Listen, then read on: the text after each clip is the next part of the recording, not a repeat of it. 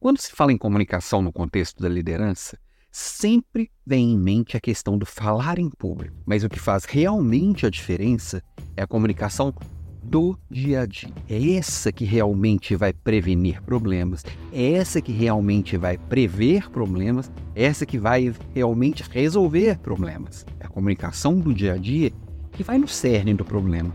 É aquela comunicação que me, me prepara para ouvir o que o outro tem a dizer, que me prepara para dar clareza do que eu preciso que seja feita, de alinhar expectativa, de dar feedbacks claros, de realmente dizer o que precisa ser dito, com clareza, com coragem. É o dia a dia mesmo. Então, eu vou te chamar para conversar, para falar disso, disso disso.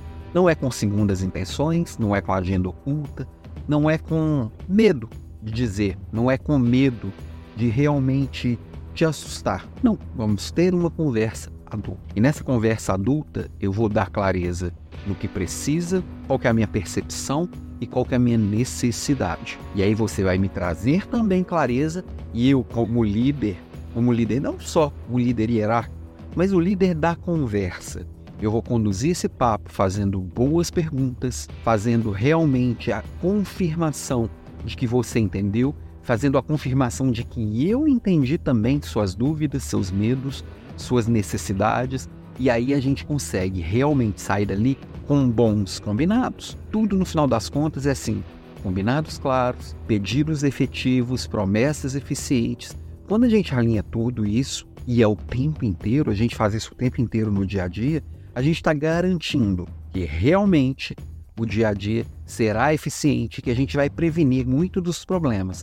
Não adianta eu ser um excelente orador. Claro que é bom chegar lá na frente, conseguir motivar e conseguir dar clareza também em grupo, mas no dia a dia faz muito mais diferença. E o grande comunicador não é aquele que fala muito, é aquele que observa e que conecta as pontas que precisam ser conectadas.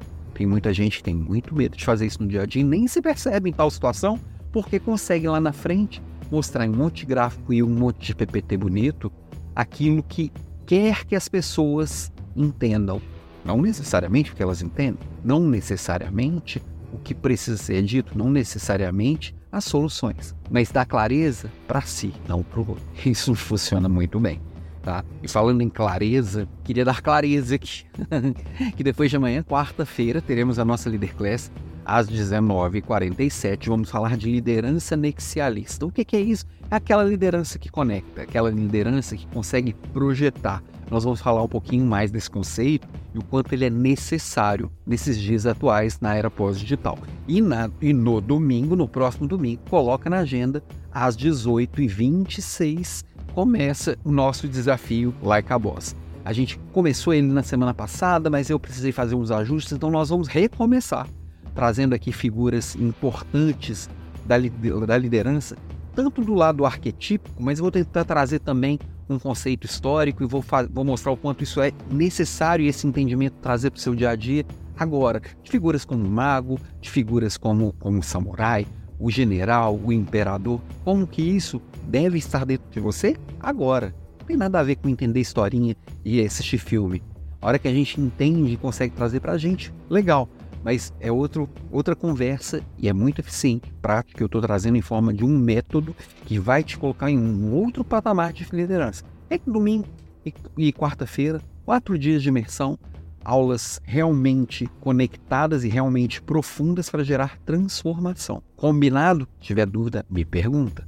É uma conversa, como todo dia que eu estou por aqui. Tenha um ótimo dia, um ótimo café e uma ótima semana. Beijo para você e até amanhã.